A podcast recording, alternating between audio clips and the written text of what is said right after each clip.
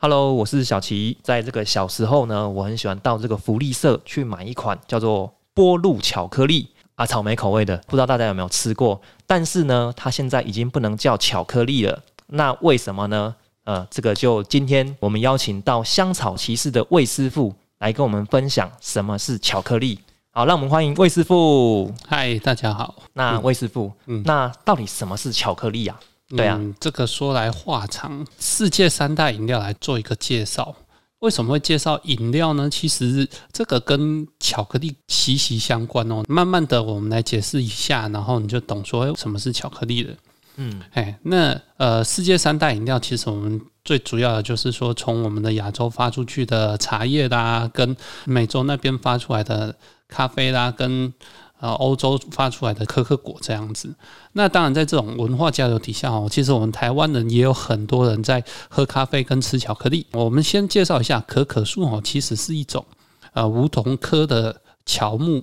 那可可树是外来种，主要种植于呃赤道的南北回归线二十度左右的热带国家，像是。非洲啦，就是呃巧克力主要生产国，全球有近乎七十六 percent 的可可豆都是来自于非洲的。那最有名的，就像说是象牙海岸啊，还是加纳，还有就是南美洲的厄瓜多这样子。象牙海岸的可可种植呢，约占这整个世界的四十 percent，种植满就是四十万公顷。那这样子的数量真的很夸张，也很大。那因为现在气候暖化，台湾的屏东啊也种植了不少，所以现在台湾种植可可的面积约有呃三百公顷。那也还有很大的种植空间。那其实可可豆是一种坚果类的食物，坚果最大的一个特色就是说它里面富含的果仁油脂，那还有很多的矿物质跟植化素。那巧克力就是可可果的果实，它的种子去做成的，那需要经过去皮捣碎。取出它胚乳，这个就是它的那个巧克力的原料。可可果仁在经过烘焙研制之后，可可脂释放出来，就会变成说一一种粘稠的膏状物，流性的一种巧克力。那这就是可可浆。这时候一定要再加入糖，因为纯的黑巧克力哦，其实是非常苦的啦。不加入糖哦，是实在是很难吃。这个时候把糖加进去，然后再倒出来，再把它用一个模具去固形，然后凝固之后就是巧克力了。所如果说有机会的话，大家一定要品尝一下，呃，我们台湾巧克力的风味这样子。哦，像这样，我们台湾这个巧克力的这个可可树的种植啊，哇，这个三百公顷这个面积好像也不小呢，哈。但是其实三百公顷、三百甲，哈，在整个世界来论的话。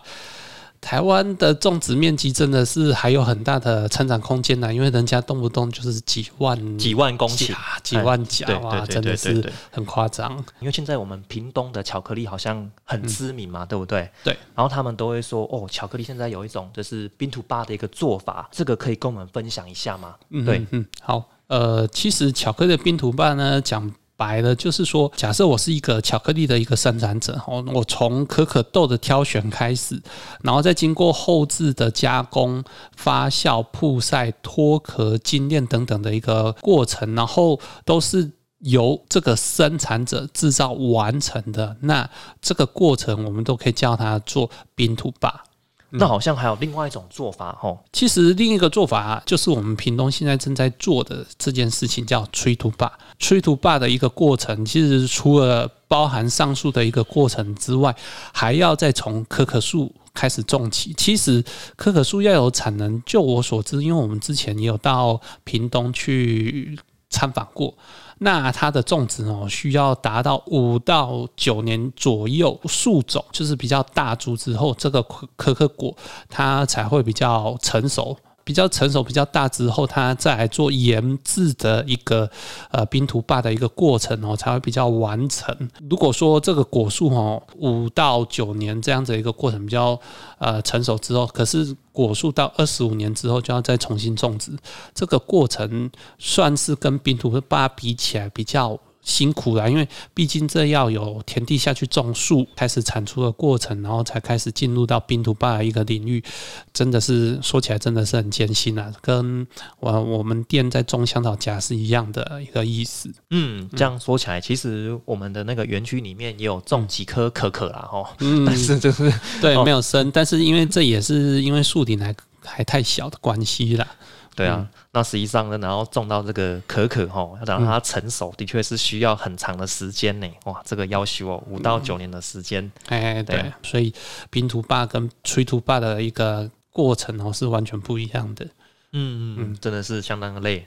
那我知道哈，就是那个香荚兰好像跟那个巧克力的历史嗯，好像是很类似的哈，可以跟我们分享一下吗？这之前有听你分享过香荚兰的历史啊。其实巧克力的历史跟香荚的历史哦是都是同一个根源呐、因为其实当初呃香荚兰就是可可饮品其中的一个香料，那最早的一个起源哦就是在中部南美洲那边，当时的玛雅文化跟阿兹提克文明就把这可可果跟香荚兰呃一起研磨，当做一个呃强身健体的饮品来食用，甚至它国王哦一天都还要喝上五十杯。那到一千五百零二年左右的时候，哦，哥伦布他那时候就看到说载满可可的一个独木舟，那当时他觉得还好。那直到就是西班牙的征服者，呃，科尔特斯，那他征服了阿兹提克人，那他把这个可可哈传到了当时的欧洲，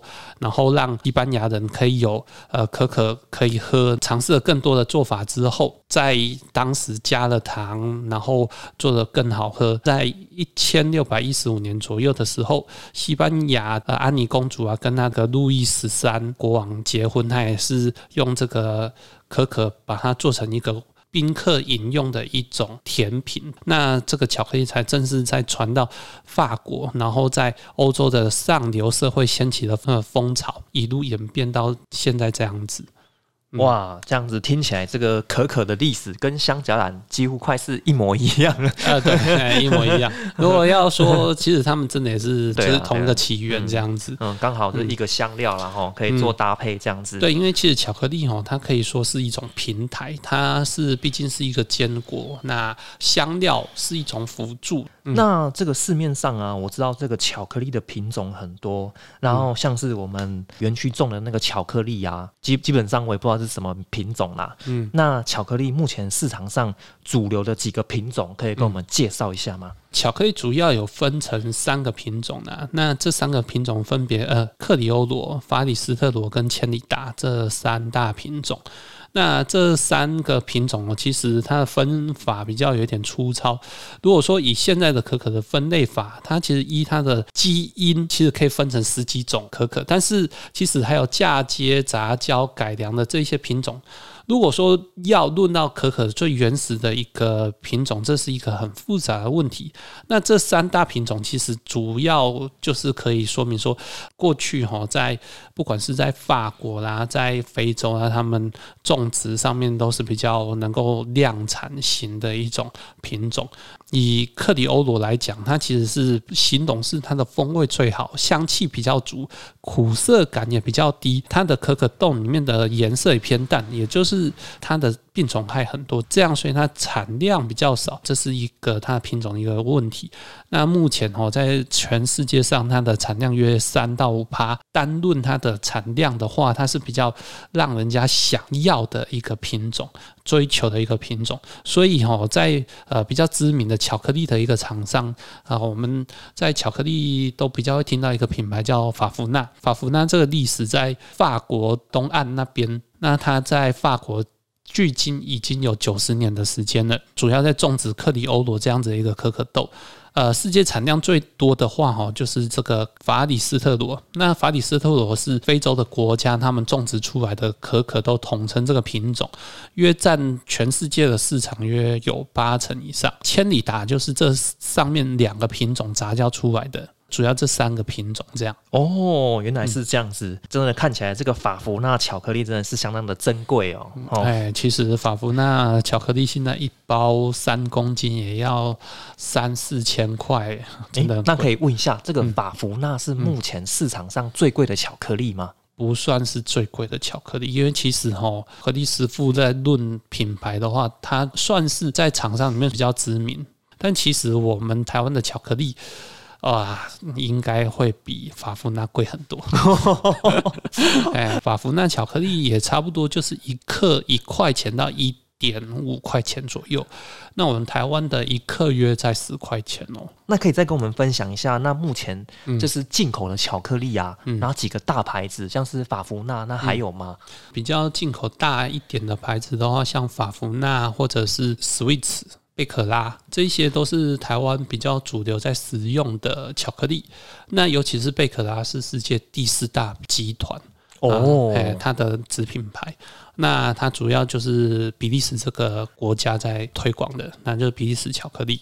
那我也有之前有代言一支那个叫范利斯巧克力，范利斯，哎，它也是比利时巧克力。所以其实比利时巧克力它也是用象牙海岸的巧克力哦。哦，是哦，哎，对，所以其实比较知名的品牌像 Coco Berry 也有啦。其实台湾用的巧克力算是蛮多元的。嗯，那如果说在地研磨的话，那当然大概就是福湾比较知名的哦。福湾，嗯嗯嗯嗯，福湾我们也去过嘛。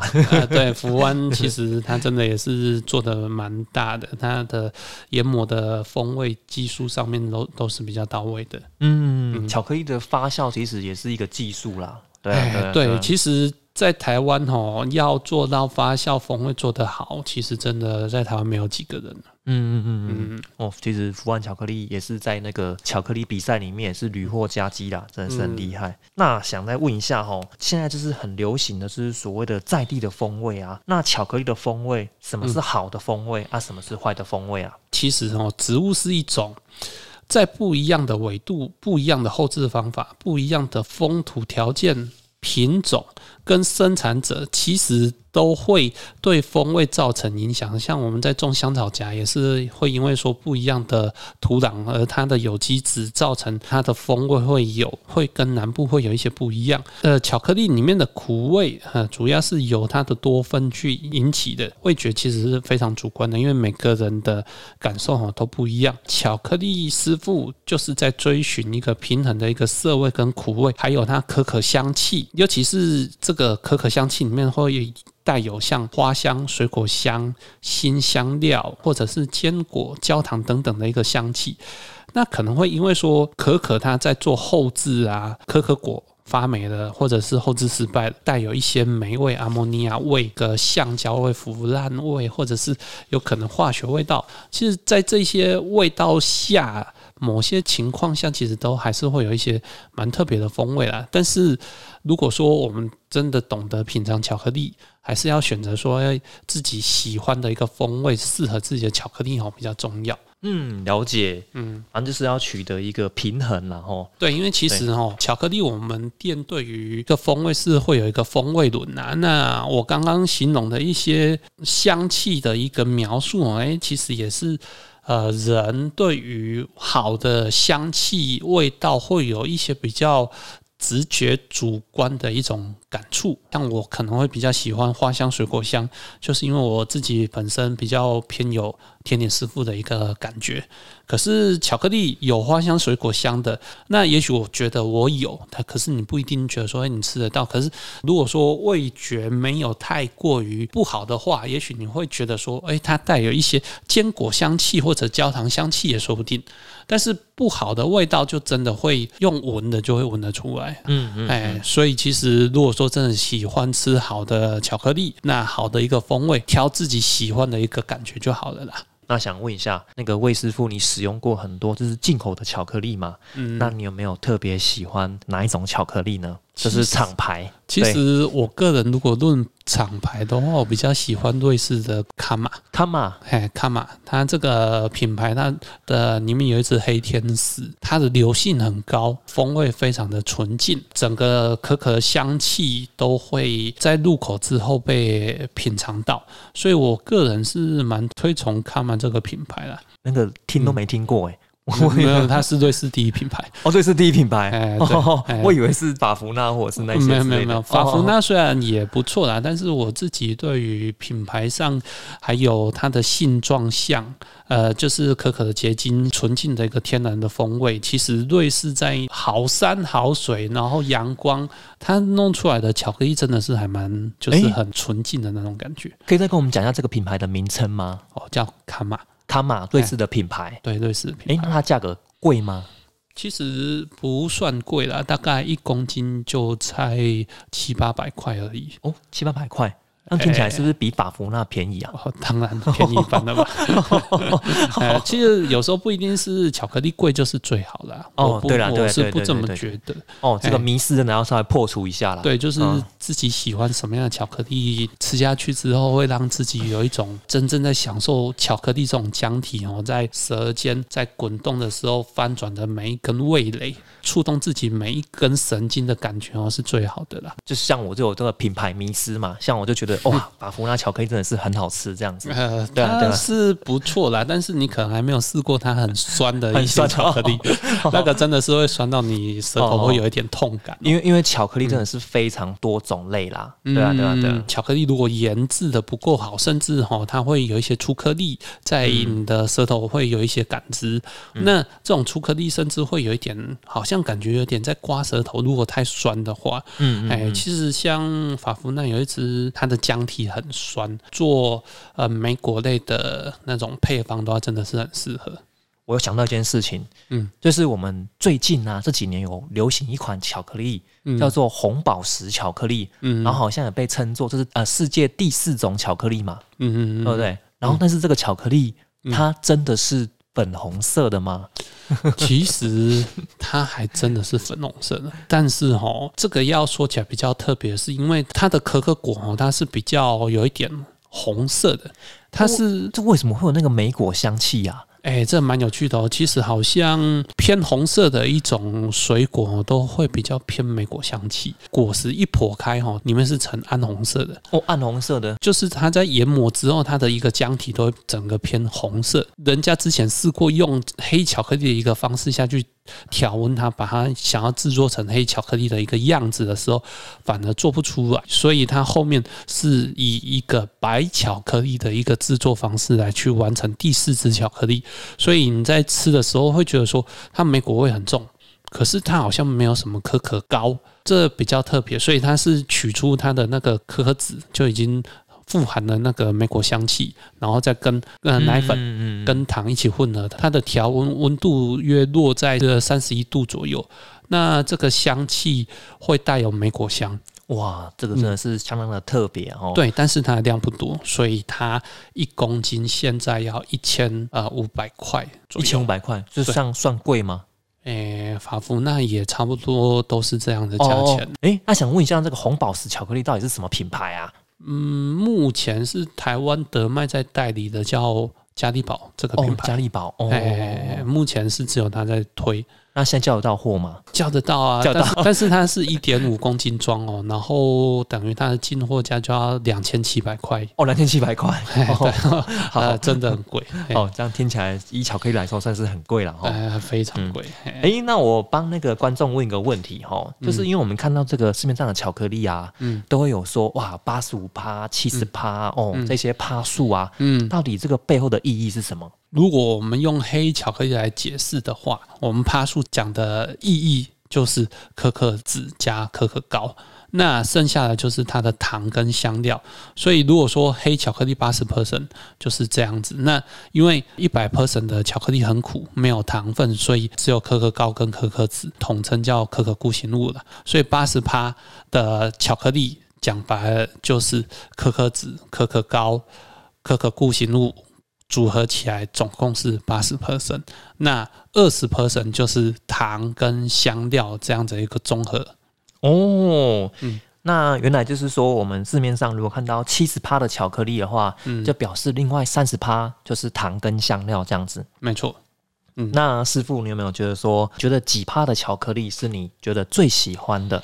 其实我喜欢的那一只巧克力哦，它是七十 percent。哦，七十趴哦。对，因为哦其实我个人是甜点师傅，所以我对于糖需求是，呃，就是我在吃东西的时候，我习惯有糖。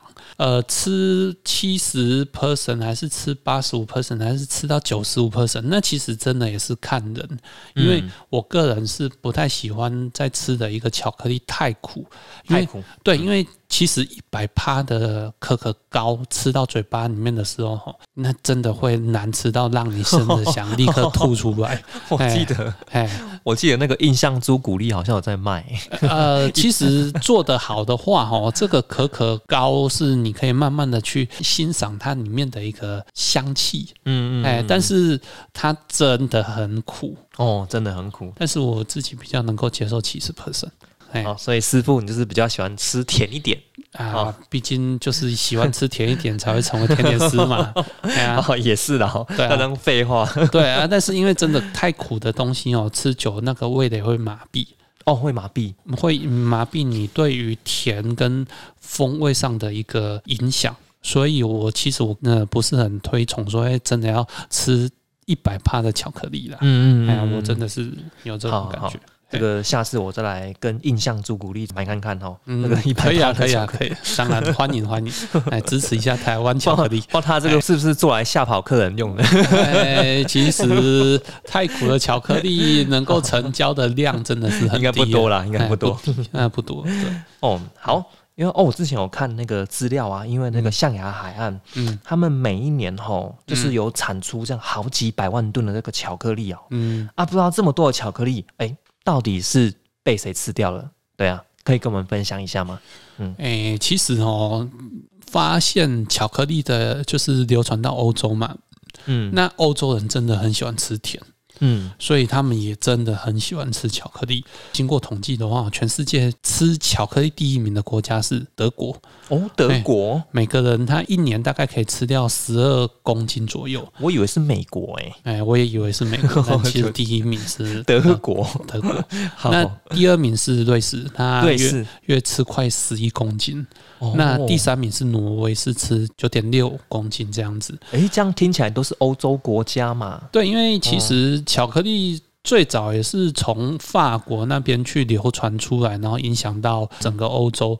嗯，所以欧洲人很喜欢吃巧克力，很喜欢吃甜，这是甚至甜点法式甜点是很有名，世界知名的，是法国人去开发制作出来的。那为了这样子一个甜点工艺，他们很喜欢吃甜，喜欢吃巧克力，其实这也蛮正常。所以，呃，前十名几乎都是欧洲国家。哎，那这样想问一下，那欧洲人这么爱吃巧克力，那我们亚洲人呢？哎，像台湾人啊，嗯，对啊，对啊，对啊。哎，其实亚洲喜欢吃巧克力的话，其实第一名应该是日本。哦，日本，哎，那它差不多是两公斤多一点，二点二左右吧。啊，那哎，就像跟那个欧洲比起来，其实差蛮多的呢。哎，因为其实日本算是亚洲比较最先开发的国家。那他们的甜点师傅，他们的职人最早在使用这个巧克力，也是从法国那边流传百年的工艺到日本的职人手上。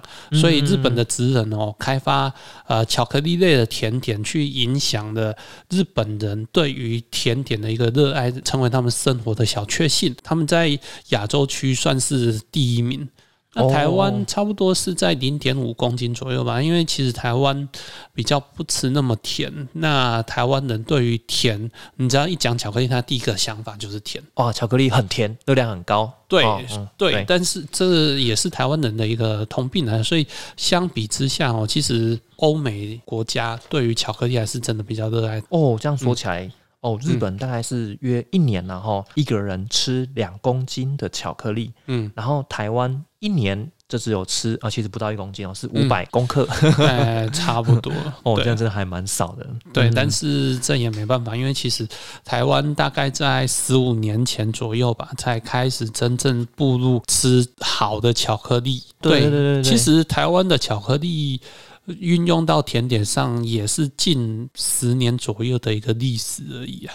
嗯，哎这样说起来，好像嗯就不得不提到十八度 C 嘛，对不对？啊、在普里很知名，但是它嗯其实也才十三年左右的时间。哦，就是所谓的调温巧克力嘛，嗯对不对？哦，对，调温巧克力其实调温巧克力跟免调温巧克力还是有非常大的一个差别的。嗯，我先有一个问题哈，嗯就是刚刚有提到，就是第四种就是红宝石巧克力嘛。嗯那市面上其实还有很多巧克力啊，就是类似像哎、黑巧克力啊、嗯牛奶巧克力啊、白巧克力，嗯啊这些巧克力到底是用什么东西做的啊？黑巧克力、牛奶巧克力跟白巧克力哦，它就是你的认知就是一个黑，一个有点像咖啡，一个是纯白。哦，哦，我们的认知都是这样啊。简单讲，其实就是说把可可脂、可可膏，然后乳制品还有糖等等它的成分哦，依它的比例不同下去。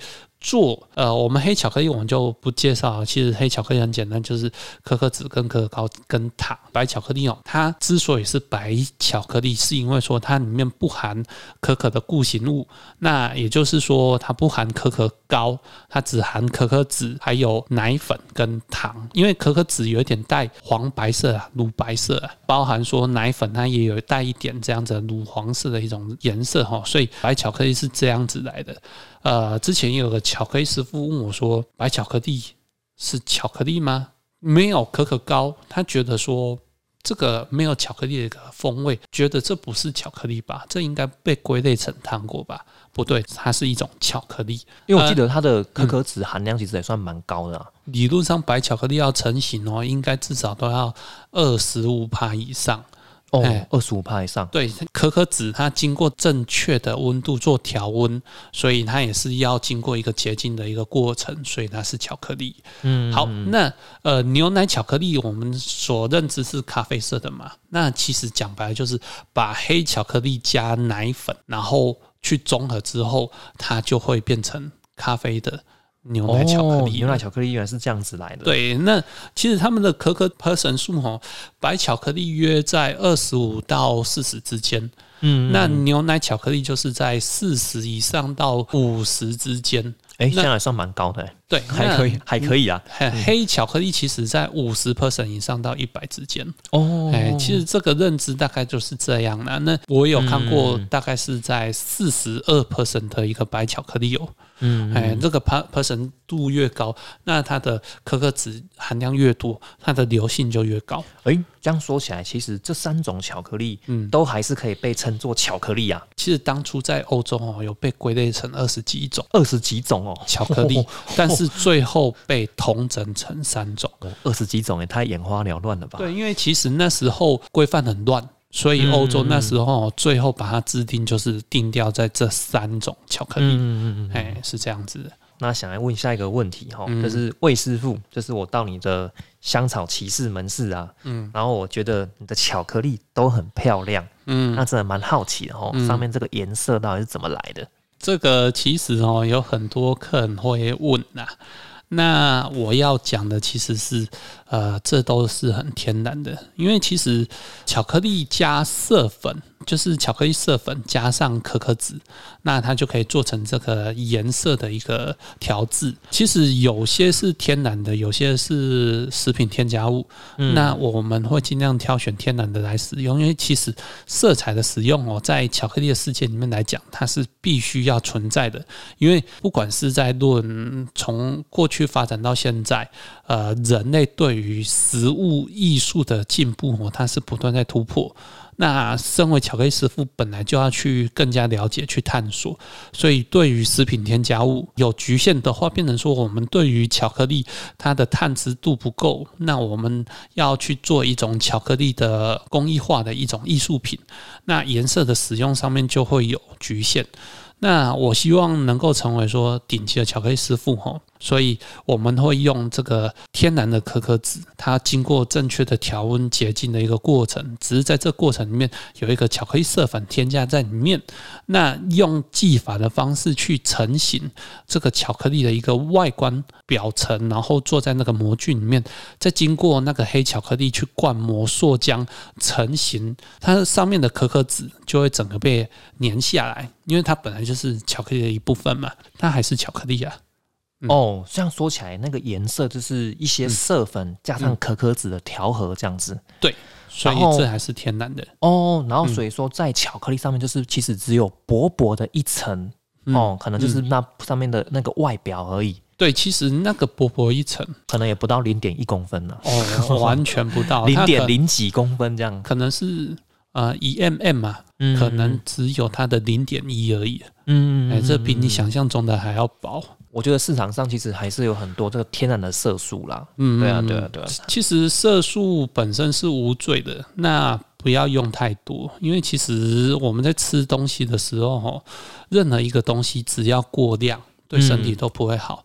对，哎、所以说现在这个应该说市场上哈，就是不只要满足你的味觉啊哈，嗯。连你的视觉也要满足这样。对，因哎。为其实古人有一句话讲得很好，叫色香味俱全。色香味俱全。对啊，就是最后一个问题哈，就是我一开始有提到，嗯。就是卫福部它有推动一个证明心智，嗯。然后我小时候很喜欢吃的那个波露巧克力啊，嗯或者是像七七乳加，他们都不能被叫巧克力了，那为什么啊？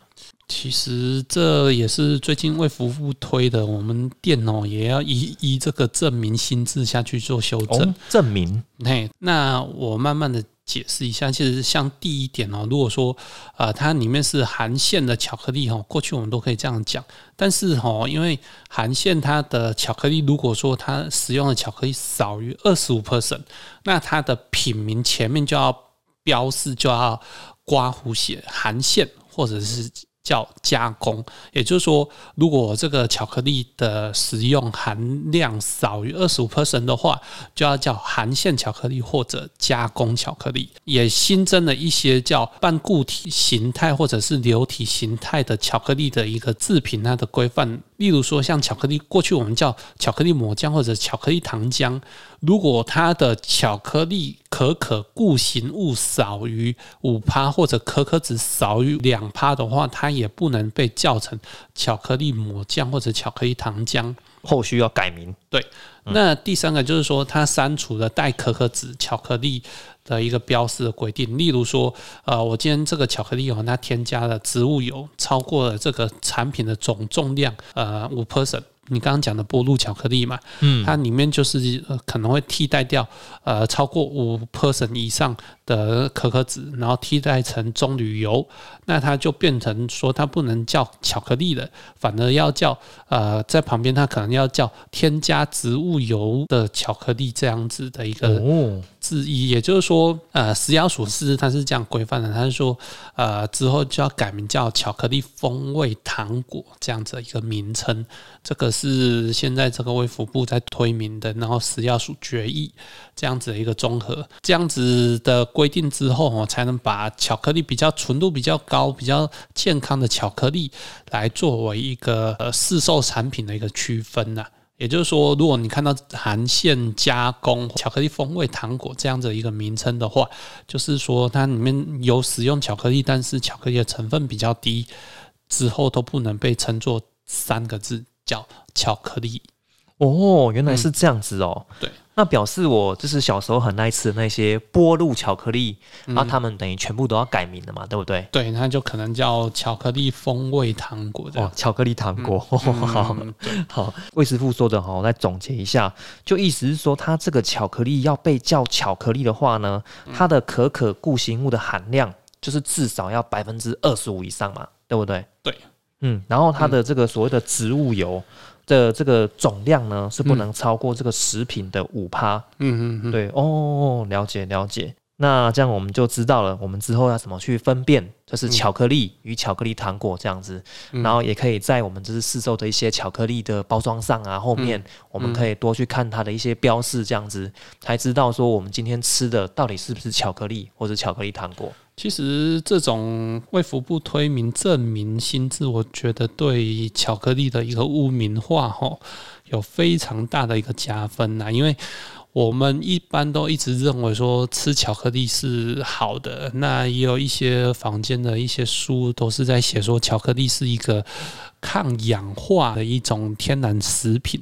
嗯那这种天然食品，不管它的天然油脂、可可膏或者它多酚对人体的影响是好的、是正面的之外，添加过多的油脂，这个是伤人的一个手段。因为其实，在台湾，毕竟还是太热了。如果你要让一个天然的一个巧克力，就是正确调温的一个巧克力，在大热天底下，它还是会融化了，对，它会融化。那巧克力会融化是其实是天经地义的，但是在我们消费者手上融化是不允许的。商人为了这种方式，他去添加呃棕榈油啦或者植物油啦，让它在天气比较热环境下到消费者手上不会融化。其实这个商人他没有不对，那但是消费者有知的权利，所以。